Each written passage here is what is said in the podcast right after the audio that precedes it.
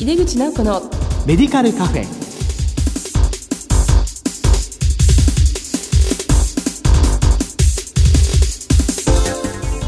こんばんは。帝京平成大学薬学部の井出口直子です。井出口直子のメディカルカフェ。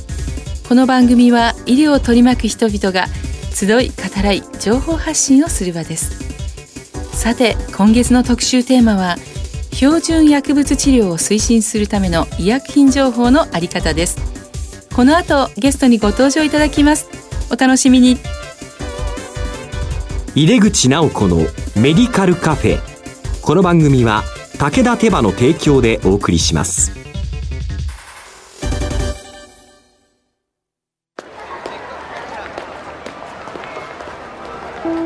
世界は大きく変化している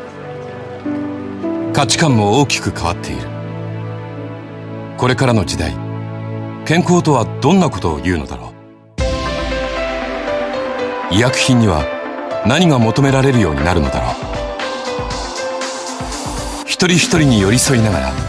価値ある医薬品を届けたい。私たちは武田手羽です。帝京平成大学薬学部の井出口直子です。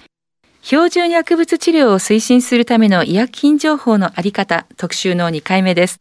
今回は効率的な医薬品情報の提供と題してお送りします。ゲストは日本調剤株式会社取締役ファインダット事業部長増原慶宗さんです。増原先生どうぞよろしくお願いいたします。よろしくお願いいたします。前回に引き続き増原先生にお越しいただいています先生ファインダット事業部長でいらっしゃるんですけどこのファインダットに関して前回も少しだけお話を伺ったんですけども、まあ、今回はもう少し詳しくですね伺いたいと思います。あの先生がいらっしゃる日本調剤さんでは、まあ、昨年6月からですねこのファインダットのサービス提供を始められてますね。このファインダットは医療機関向けのオンライン医薬品情報サービスということなので改めてこのファインダットをご紹介いただけますか？はい、えー、ファインダットは基本的には、えー、標準フォーミュラリーそれからその解説書である薬効群レビュー、それから新薬評価、えー、海外規制機関情報から適用外の評価という5つのコンテンツから成り立っております。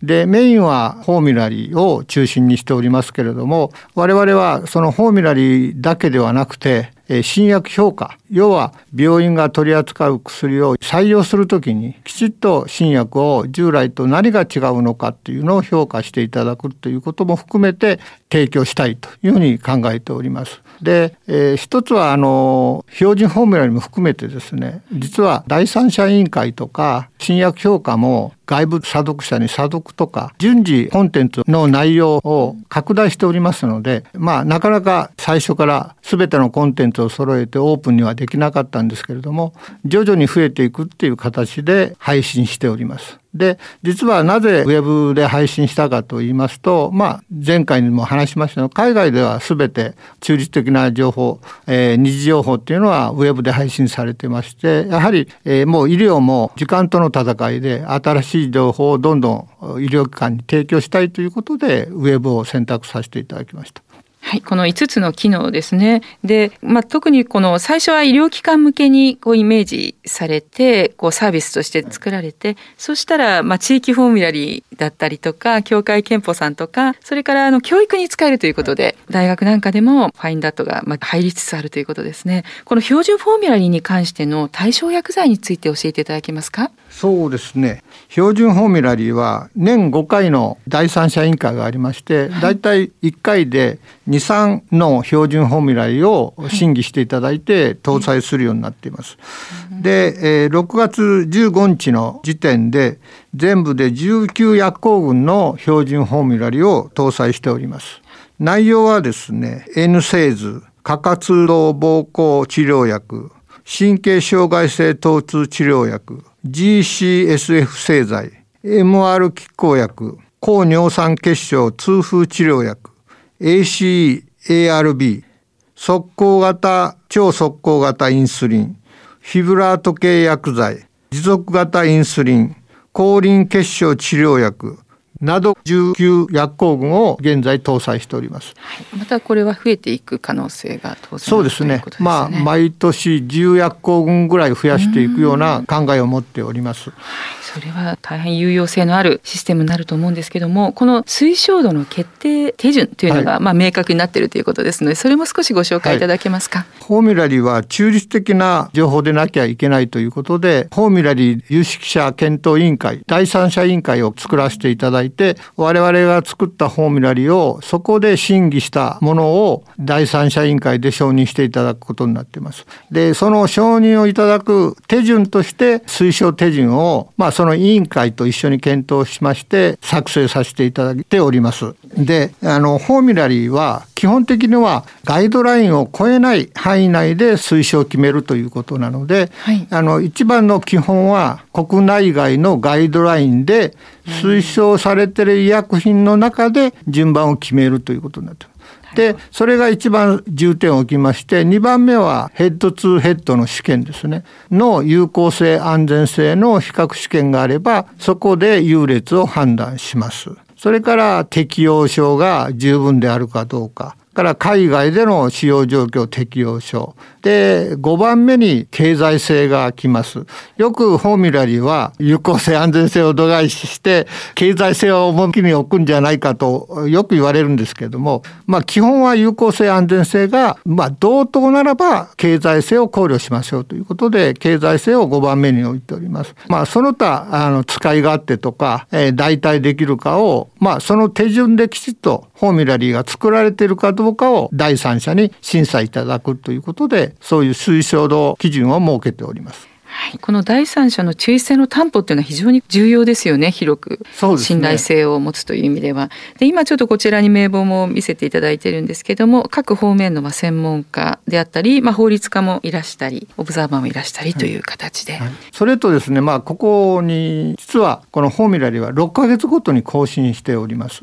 で更新して、えー、例えば新しい薬とかガイドラインが変わったとかを全部それから新しいエビデンスが出てこないかを半年ごとに更新して変える必要があるかないかも全て第三者委員会に審議していただいて変えて勝手にまあ我々だけで変えるということはできないような仕組みになっています。まあそれだけ中立性を担保していくということに趣を置いています。はい、まあ、半年に1回のアップデートということでそういう常に新しい情報があると。それからも伺ったんですけどその医療機関さんによって、まあ、採用医薬品は違うのでそこに合わせた形での情報の提供をしてくださるということですよね。まあ、合わせているよりも、まあ、はい、えー、日本で承認されたすべての薬が掲載されておりますのでそれからまあ自分たちで必要な採用薬の中で、またそれを参考に寺院のフォーミュラリを作ってほしいっていう思いで作作っております。ただなかなかあのフォーミュラリを作ったことがないとおっしゃる機関がありますので、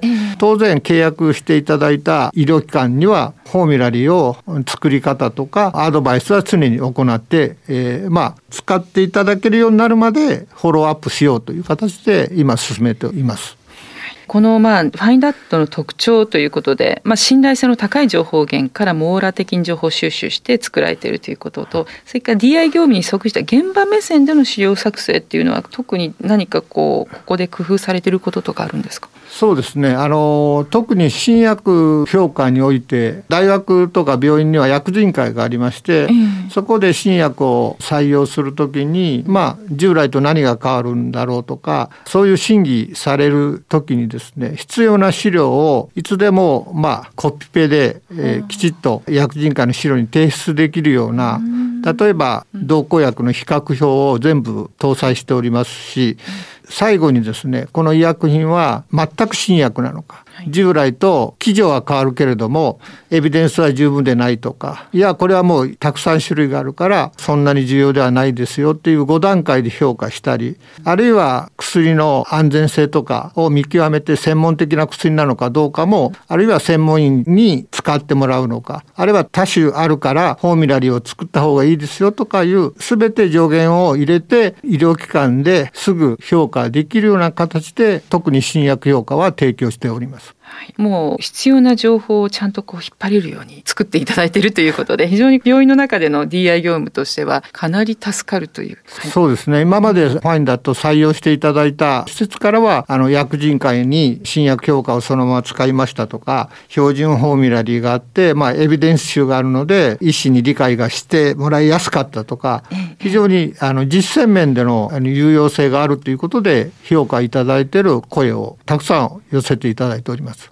そうなんですね。そういえば昨年その6月はちょうどコロナも大変な時だったということで、はい、無料でなんか4か月間フリーで使ってもらってたというふうに聞いて、そ、ね,、のアンケートなども戻ってきたということですけども、はい、使った方からはどのような声が戻ってきていますか？そうですね。まだあのまあ始めたばっかりでコンテンツが十分でなかったので、まあコンテンツが十分でないっていう声もありました。で、4か月の間に委員会が開いてどんどん足していきましたら、おかげさまで非常に、えー、フォーミュラリーとか新薬評価っていうのは7割から8割ぐらいの満足度をいただきました。で、意外だったのがですね、まあ、標準フォーミュラリーに視点があるんだろうなと思って、アンケートをファインダットに興味を持った理由を聞いたらですね、医薬品情報室の効率化っていうのが一番アンケートでファインダット採用したいっていうのであったということで、まあ、ご存知のように医療機関の医薬品情報室の定員1名があったんですけど、それが廃止されて、まあ、連絡できる状態にしたいということでやはり医薬品情報室に、まあ、割く人が非常に制限されてきた中で、まあ、そこにファインダットをきちっと入れることによって質の高い情報が得られてそんな質を落とさなくて済むんだろう。まあそういう意味で効率化を求められたんだろうと思いますけどもそこはちょっと意外でしたね。アンケートを取って。はいそうするとまあ今までのように DI 室の専属の薬剤師だけじゃなくてもいろんな薬剤師がさっとこうアクセスして見ていくことができるっていう。そうですね。一応 PC 仕様になってるんですけれども一応あの iPad とかそれでも見れますのであの暗証番号だけあれば、まあどこでも見れる形になっておりますので、まあ見たい人が見れるっていうことで効率感にはなると思います。いちいちあの DS に戻って調べて上がるということをしなくていいっていう。なるほどそれは本当に助かりますよね。ね。フォーミュラリーの推奨薬はジェネリック医薬品とかバイオシミラーなどが大選択薬になっているんでしょうか？そうですね。あの、先ほど言ったようにガイドラインで認められている薬が上位に来ます。まあそこに新薬あれば新薬も当然上位に来る可能性があります。ただ有効性安全性が等しければ経済性を考慮する中でどうしても有効性安全性が等しい場合はやっぱりジェネリックとかバイオシミラーが大選択薬になる確率が高くなります。それはあの我々の標準フォームラン全部一般名なのであのそこを先発後発っていう分け方はしてません。ただ経済性のとこにこれは後発因がありますっていうことを記載してまあ使用する側にそこは選択権を全部与えておりましてこちらからあの指定することはあります。ただ今の日本の医療事情医療費削減の中ではやはりまあ先ほどから言った有効性安全性が親しければジェネリックとかバイオシミラーをやっぱり優先させるのが持続可能な医療を提供する上では非常に重要なんだろうなと思っております。まあ、このファインダット医療機関から始まって日本調剤さんも22店舗にこのファインダット展開されているということでこう、まあ、専門医療機関連携薬局なんかは本当に必要な機能なのかなって思うんですけど他にこう薬学教育として、まあ、大学なんかにも今後広げていきたいということなんですが、まあ、一つですこの地域フォーミュラリーを進めている古賀などでは、どんなふうにこれ使われていらっしゃるんですか、えっと、古賀地域の3病院が、はい、あのファインダットをそれぞれ入れていただいて、えー、まず寺院でのフォーミュラリーを作ってで3病院共通の地域フォーミュラリーを作っていらっしゃいます。で実はプロジェクトっていうのは、まあ、その3病院も今までフォーミュラリーを作ったことはなくてですね。で我々と一緒に勉強会実は今年の2月から勉強会をしてどうやってフォーミュラリーを作ります。その手法とかで3年でまあ我々から手が離れて独立できるようにしていこうとまあ合わせてその地域での、はい、まあ地域ホームラリを作ったことによってどのくらい経済効果があることも検証したいっていうのがあのこのプロジェクトの内容になっています。なるほど。じゃあもうこの地区の基幹3病院がみんなでこう足並みを揃えて共通のホームラリを作るってことですよね。そうです。ですね。でそれをこう地域に広げて、はい、効果も出したいということですから、もうこれはちょっと楽しみですね先生。そうですね。いい効果が出そうな。はい、あのレセプトで評価したいので、まあ、えー、国保とか協会憲法さんにもちょっと協力をいただこうと思うんですけれども、うん、まあそういうことも考えながら効果検証をきちっとやって世の中にホーミラリーが非常に医療費の削減に効果があるんだということを、まあ、ある程度証明していきたいなというふうに考えております。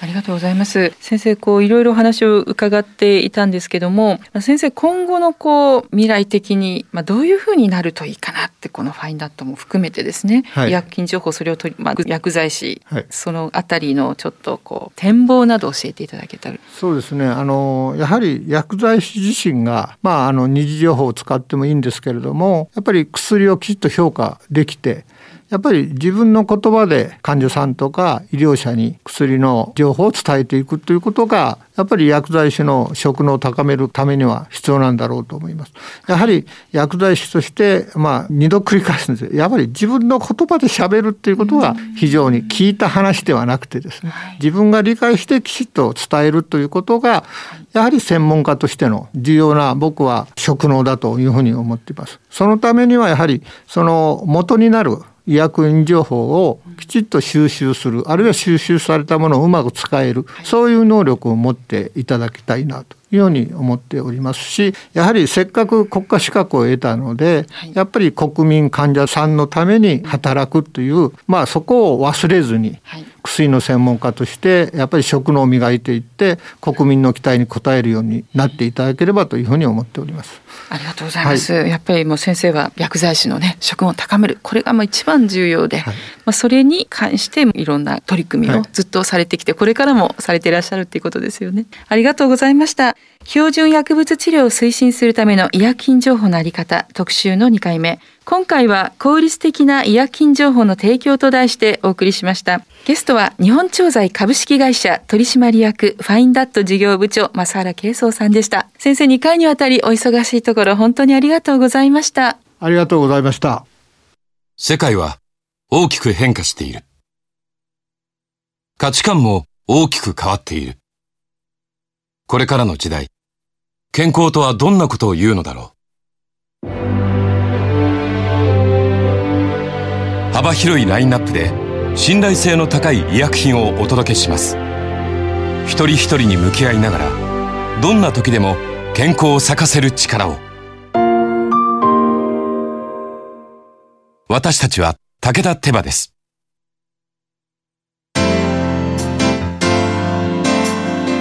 井出口直子のメディカルカフェいかがでしたでしょうか？2回にわたって増原先生にお話を伺いました。医薬品情報を効率的に提供していくことで薬剤師の役割も考えさせられるお話でしたね。私もお話を伺えば伺うほどファインダット使いたくなりました。皆様も興味を持たれた方も多くいらっしゃるのではないでしょうか。説明もしてくださいますしトライアルもできるそうですのでご関心がある方はファインダットのホームページからアクセスしてみてください。毎月第2第4木曜日夜11時30分から放送中の井出口直子のメディカルカフェ。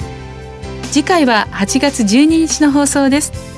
暑さが続いています。皆様お気をつけてお過ごしください。それではまた帝京平成大学の井出口直子でした。